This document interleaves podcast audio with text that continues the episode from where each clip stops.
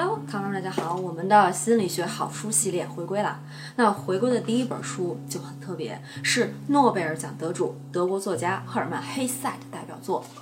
《荒原狼》。哒哒！我呢喜欢像诗人一样的小说家，这个呢是我把《荒原狼》作为回归第一本书的一个原因哈。那还有一个重要的原因就是我最近就看我手机里边啊那么多好友群，就是每个好友群可能都几百条信息吧，我没有点开任何一个群的动力，就是是一种既无聊，但是想到社交又恐惧，很。矛盾，然后又很孤独，反正就是很撕扯的这样一种状态。那《荒原狼》这本小说呢，讲的就是在时代的巨变下，作者本人内心他也很孤独、很割裂，然后社恐，然后格格不入的那种真实的映照，挺适合我现在的状态的。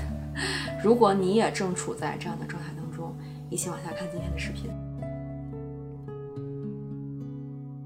这本书的主人公叫哈里·哈勒，他自称是荒原狼，五十岁，独居，社恐，过着体面的小市民的生活，却对这一切都深感厌恶。哈里觉得自己内心住着一匹荒原狼。哼 稍微有点中二的感觉。为什么说他社恐呢？就是书里有一段描写他去一位教授家里做客的场景，他是这样写的，我给大家念一下。这位东道主其实也并不怎么舒服，他们此刻所表现出来的欢快和惬意，实际上都是假装的。他们问了我各种我没有办法给出诚实答案的问题。很快我就变得谎话连篇，讲出的每句话都是在跟自我厌恶做斗争，是不是像极了过年的时候被七大姑八大姨盘问的你，或者是在一个虚伪的社交场合需要被迫附和的你，需要被迫演戏的你？这本书里呢，哈里顺从地扮演着一个普普通通的人，但精神上追求深刻和高雅。然而求而不得，这种不满就被深深地压抑起来。然后汇聚成了我刚才说的那个很中二的、愤懑的、孤独的狼。当他扮演人的时候，那批荒原狼就会在一旁观察、嘲笑，就像是我们的第三只眼。那现在很多人其实也是如此哈，就是在现实的生活当中披着一个顺从的外衣，但内心呢其实是有很多的不满和愤恨的。于是就会出现那种在现实里边，呃，可能是一个很顺从的人类，但是在网络上就像是一匹饥不择食的狼。好像找到了一个去发泄自己内心那种不满和压抑的一个窗口，所以我觉得这种比作荒原狼的困境，其实也是咱们现在城市生活。呃，一方面又努力拼命的不行，但一方面我们又对现实充满着各种不满抱怨。我有时候常常就在想，我们在网络中和在现实生活中这种非常撕扯割裂的这种状态，当我们有这第三只眼，然后去审视这样两种状态的时候，不知道会是一种怎样的心情。我也特别好奇哈，大家可以发弹幕告诉我，就是你觉得你自己在生活中和在网络中是同样一个人吗？是的话，弹幕。敲一，不是的话，弹幕敲零。从我自己的经验来讲，哈。呃，很多人网络上的自己和现实的自己可能是非常不匹配的。就是现实生活当中，可能有各种恐惧和害怕，然后导致整个人是一个比较收紧的一个状态。但是到了网络上呢，就就跟社牛一样，然后什么都可以讲，然后语言表达词汇也非常的丰富。就我会有种感觉是，那并不是另一个面具的自己。我觉得只要是你能表现出来的，都一定是你自己的一部分。但怎么样能够在我们真实。现实的这个生活世界里边，尽可能给到我们自己更多的去展示不同面的这种机会，呃，少一些恐惧，然后多一些自我的这个释放，我觉得也是今天跟大家分享这本书的一个意义。那回到这本书中来，是什么造就了哈里的困境呢？《荒原狼》这本书。呃，做成的时候正值一战，然后黑萨因为反战呢，受到德国国内的强烈的排挤，不得不迁居瑞士。他个人的生活呢，也是有各种各样的不幸，他的内心就非常的孤独和压抑，所以他心里住着的这个荒原狼。呃，其实是自身的一个困境和时代困境的一个一个合体吧。所以有时候我们自己内心非常的挣扎和割裂，觉得心理出了问题哈，然后不断的从自我探索呀，然后心理学的这个角度去寻找解脱的方法。但事实上呢，我们没有办法把自己完全独立于我们所处的这个环境，只看到底是自己哪出了问题。也就是说，当我们去想心理问题的时候，其实有很多是我们生活的这个环境的一个现实的困境。呃，我在其中挣扎，大家也在其中挣扎，是我们共同摆脱不了的一种压力，未必是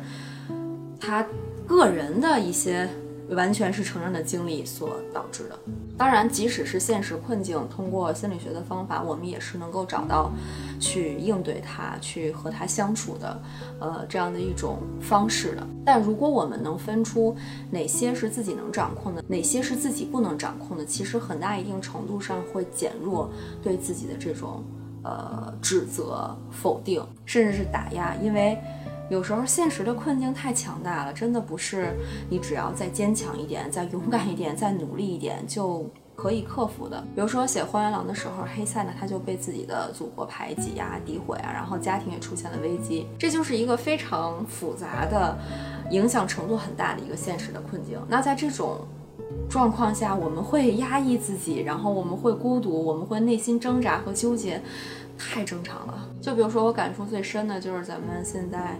疫情的阶段哈，哪儿也不能去。就是前段时间，我不是跟大家说去酒店住了几天吗？嗯，我本来呢是想那个去周边的城市，呃，释放一下这种压抑的情绪，去散散心的。呃，但是刚准备要出去。嗯，然后就有一些疫情的情况，我就出不去了。然后我们这儿的这个情况解决了之后呢，要去的那个地儿又出现了一些疫情的情况，然后又去不了了。就是，就有一种那种踩地雷的感觉，大家知道吧？你踩哪儿哪儿就爆，踩哪儿哪儿就爆，那种呃压抑的情绪，即使啊，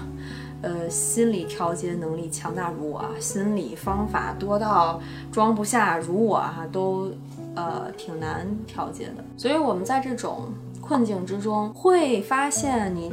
之前的一些模式、之前的一些秩序，你会被打破，然后你不得不去建立一些新的秩序。在这个交替的过程当中，我我们一定是会有成长的，而且这个成长呢，会纳入到你自己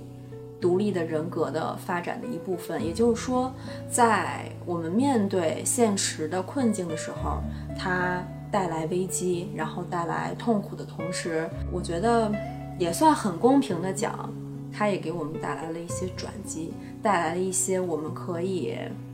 改变的客观条件。所以呢，我这两天就一直在想，在现在这样一个，嗯，我的自由非常受限，然后整个人，呃，压抑，但是又好像无力排解的这样一个状态下，然后我能做什么？我能去接纳什么？我能去理解和包容什么？这个时候会变得特别的突出，因为，呃，我自己感觉主观上的情绪哈，我我觉得没没什么，没有太压抑，没有太焦虑，但是呢，就是身体出现各种由于情绪的这种问题带来的一些症状，比如说前前段时间跟大家说的偏头疼啊，然后这两天我又发现有那个叫什么耳石症，嗯，我不知道大家听过没有，突然有一天早上起来啊，我就是晕的都就是就是站不起来了啊，但是去医院查啥事也没有。所以就是在这样一个新旧秩序交替，我们要在这个过渡阶段去找到新的版本的自我，然后去找到一种新的规则，然后去让我们的人格有一个更新的这个阶段哈。反正痛苦是在所难免的，但是我也很期待在这样的一个过渡时期，是不是嗯能够放下更多的东西，因为在。一切都很紧张的情况下，你能抓住、你能拿住的东西是非常有限的。嗯，我其实一直也很希望我自己能更加轻松一些，嗯，轻装上阵嘛。但在外界环境可能压力不是特别大的时候呢，你没有那个动力，嗯，你就什么都想拿。但现在可能就是要去放下一些东西，然后这个放下的过程可能是缓慢的。但我觉得现在我们所处的这样的一个过渡时期，这样的一个嗯不断有新旧规则交替的时期，给了这样一个机会。好，到了我最喜欢的部分了，就是这本书给了我们一些什么有意思的良方。那哈利呢，一边追求永恒的智者，一边他又无法忍受世俗的生活。这真的说的就是我，但又对彻底的解脱充满恐惧，所以转机也在这种内心的撕扯当中出现了。就像我刚才说的那样，首先啊，这本书里边呢开出的第一个药方就是幽默，就是针对内心的这种割裂，第一个药方就是幽默。这里的幽默，我觉得应该指的就是用戏谑的方式来去面对生活的荒诞，学会嘲笑现实，自嘲。然后不要把什么都想得太过认真。哈利呢，他本身是把莫扎特呀、歌德呀视为不朽的先驱的，但是在书中呢，哈利每次与这些 圣者对话的时候都有点无厘头。我觉得幽默的边界呢，应该是很大的，就是不是什么都上纲上线的那种感觉吧。就比如说我自己哈，一直都是一个非常自省，然后慎独的人，就是我特别在意一个人的时候，我自己也有的某种。不知道严肃感还是什么，就比如说我自己哈，一个人在看那个，嗯，一些搞笑的电视剧啊或者电影的时候，呃，以前啊，我是我是不笑的，但但我是不是觉得这个很有意思？我觉得它是有意思的，就是在我脑子里边有意思，觉得很幽默，但是我外在的，比如说表情啊、肢体啊什么的，都完全看不出来。我觉得 这个作品很有意思，呃，就是那样一种很。自我压抑和束缚的一种状态，然后我就发现最近哈，我一个人在看一些，比如说搞笑的作品啊，甚至综艺的时候呢，嗯，我我听见了自己因为一个很有意思的梗，然后大笑，就是突突然把我们家两只正睡着的狗，然后 惊醒的那种。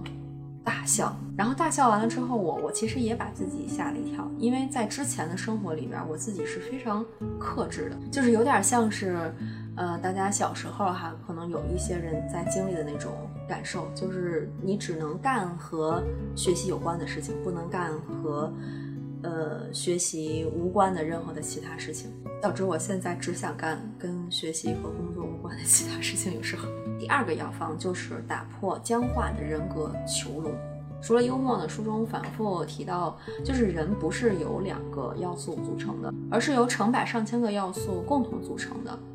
有不计其数的灵魂和特点。就是之前那个好书系列不是推荐过那个《突破天性》那本书嘛，然后里边也提到了，人格是我，它有一个大的主体，然后和众多的我们。嗯，就是一个个不同样子的你，不同阶段的你，不同状态的你，呃，不同情况下你可能会